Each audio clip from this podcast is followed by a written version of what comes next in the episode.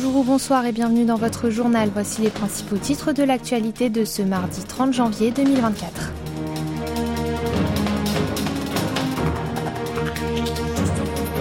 Pyongyang tire de nouveaux missiles de croisière.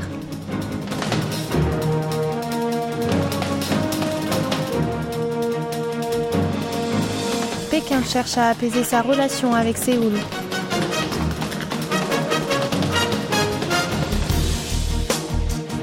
Et enfin, Oh nous rejoindra pour nous parler de littérature.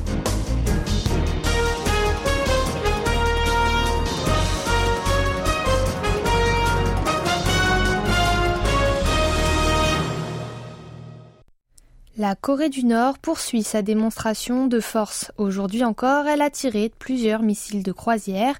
Selon l'état-major interarmé sud-coréen, le JCS qui les a repérés à 7 heures, les engins ont été lancés en direction de la mer Jaune, séparant la péninsule coréenne du continent chinois. Il s'agit de leur troisième test en une semaine. Les deux précédents ont eu lieu mercredi et dimanche. Les projectiles lancés ce matin auraient parcouru une distance de 1500 à 2000 km L'an dernier, lors du test de ces missiles de croisière de type Hwasal 1 et Hwasal 2, le pays communiste avait affirmé programmer leur distance à 1500 et 1800 km respectivement.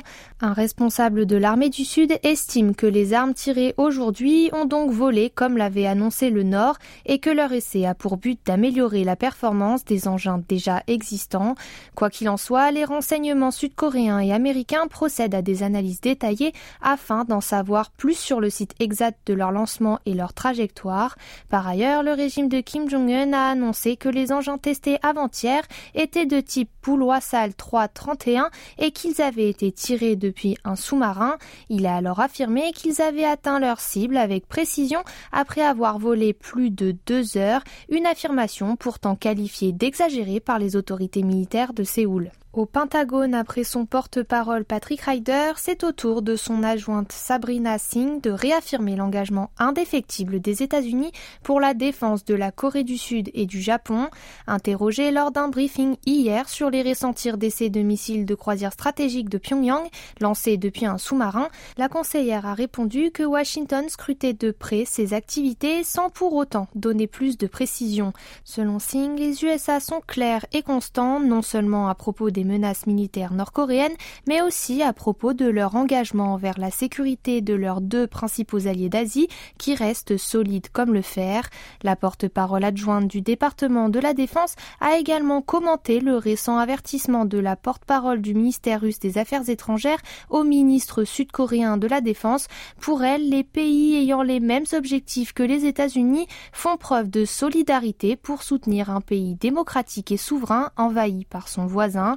Pour rappel, Maria Zakharova s'en est prise ce week-end à Shinwonshik car il aurait mentionné la nécessité d'une aide militaire directe de son pays à l'Ukraine, y compris les armes létales. Elle a qualifié ces paroles de propos imprudents susceptibles de faire s'effondrer les relations bilatérales. En visite à Washington pour discuter de l'aide à apporter à l'Ukraine, le secrétaire général de l'OTAN a également été reçu hier par le secrétaire d'État. À l'issue de leur entretien, Jens Stoltenberg et Anthony Blinken ont tenu une conférence de presse conjointe, l'occasion pour eux de s'intéresser une nouvelle fois à la guerre russo-ukrainienne. Le patron de l'Alliance Atlantique a alors souligné qu'une victoire de la Russie ne ferait qu'enhardir la Corée du Nord, la Chine et l'Iran, en mettant en garde contre l'éventuel usage de la force militaire par ces trois pays. Selon l'ancien Premier ministre norvégien, c'est aussi une question directement liée à la sécurité de l'Europe et des États-Unis et l'aide à Kiev qui contribuera aux intérêts de tous. Il s'est aussi dit certain que les alliés de l'OTAN, notamment les USA, poursuivront leur soutien à l'État envahi. Toute l'actualité de toute la Corée, c'est ici sur KBS World Radio. Le président de la République poursuit le débat avec les représentants de ses concitoyens sur leur vie quotidienne. Aujourd'hui, pour sa septième séance, les discussions se sont déroulées dans un espace pour les startups, Pangyo Techno Valley, en banlieue sud de Séoul, surnommé la Silicon Valley sud-coréenne. Le choix du lieu n'est pas anodin puisque le débat avait pour thème le numérique donnant-donnant et la protection des droits et des intérêts du peuple. À cette occasion, Yoon Song-yeol a fait plusieurs annonces il a entre autres promis de numériser pas moins de 1500 documents administratifs au cours des trois prochaines années, dont 420 d'ici la fin 2024. Pour le chef de l'État, une telle transformation digitale permettra notamment aux auto-entrepreneurs et aux patrons de TPE d'alléger leur fardeau administratif. Le dirigeant s'est également engagé à offrir aux Sud-Coréens des services administratifs désormais taillés sur mesure à leurs besoins et ce en rassemblant toutes les informations et les données dispersées dans l'ensemble des ministères. Le président Yoon a par ailleurs affiché sa volonté de faire en sorte que son gouvernement renforce son rôle pour mieux protéger les consommateurs de jeux vidéo en qualifiant cette filière d'industrie emblématique de convergence numérique. Enfin, s'agissant de la téléconsultation médicale que le gouvernement expérimente actuellement, le locataire du bureau de Yongsan a annoncé qu'il ferait de son mieux pour faire prendre en considération les problèmes posés dans la révision en vue des lois concernées avant de la généraliser. Et sur le même sujet, la Corée du Sud conserve sa première place au classement de l'indice de l'administration numérique, la DGI, établi par l'Organisation de développement et de coopération économique plus connu sous le nom d'OCDE. C'est ce qu'a annoncé aujourd'hui son ministère de l'Intérieur. Il y a quatre ans déjà, le pays du matin clair avait dominé la liste. L'institution, basée à Paris, a publié en 2019 son premier abord sur le niveau de la transformation digitale du gouvernement et du secteur public de ses pays membres. Elle vient d'en présenter un deuxième pour 2023.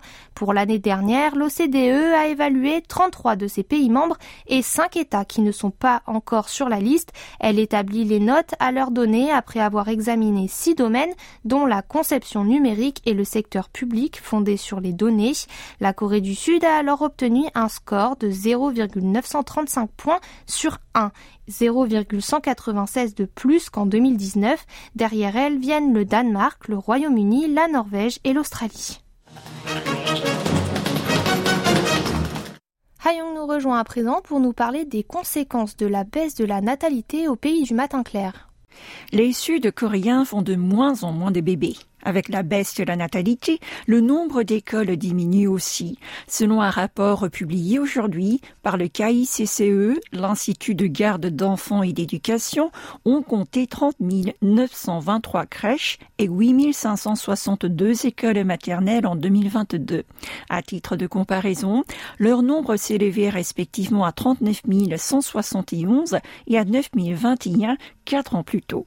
D'après ces prévisions, en 2028, le nombre cumulé des deux catégories d'établissements pour enfants sera de 26 637. C'est notamment dans les grandes villes qu'on verra moins de crèches ou d'écoles maternelles. Une baisse de 39,4% est attendue à Busan et de 37,3% à Séoul, tout comme. Alors où envoyer les bambins après ces fermetures, surtout dans les régions rurales? Le rapport conseille de créer un espace dans les écoles primaires et salles communales et y dépêcher des puriculteurs et enseignants. Et pour finir cette édition Rayon, parlons littérature. Impossibles adieux de la romancière sud-coréenne Han Gang figure parmi les trois finalistes de la catégorie roman du prix Émile Guimet de littérature asiatique. C'est ce qu'a annoncé hier l'Institut coréen de traduction littéraire. Lancé par le musée parisien du même nom 2017, ce dernier récompense l'œuvre originale d'un auteur asiatique récemment publié en France. Les deux concurrents d'Impossibles adieux sont La Cité de la Victoire de Rushdie et Des chevaux et du vent de Kawasaki. Dans la catégorie roman graphique qui a été nouvellement créée, on retrouve les Daron du sud-coréen Mayong-shin. Les lauréats seront annoncés fin février.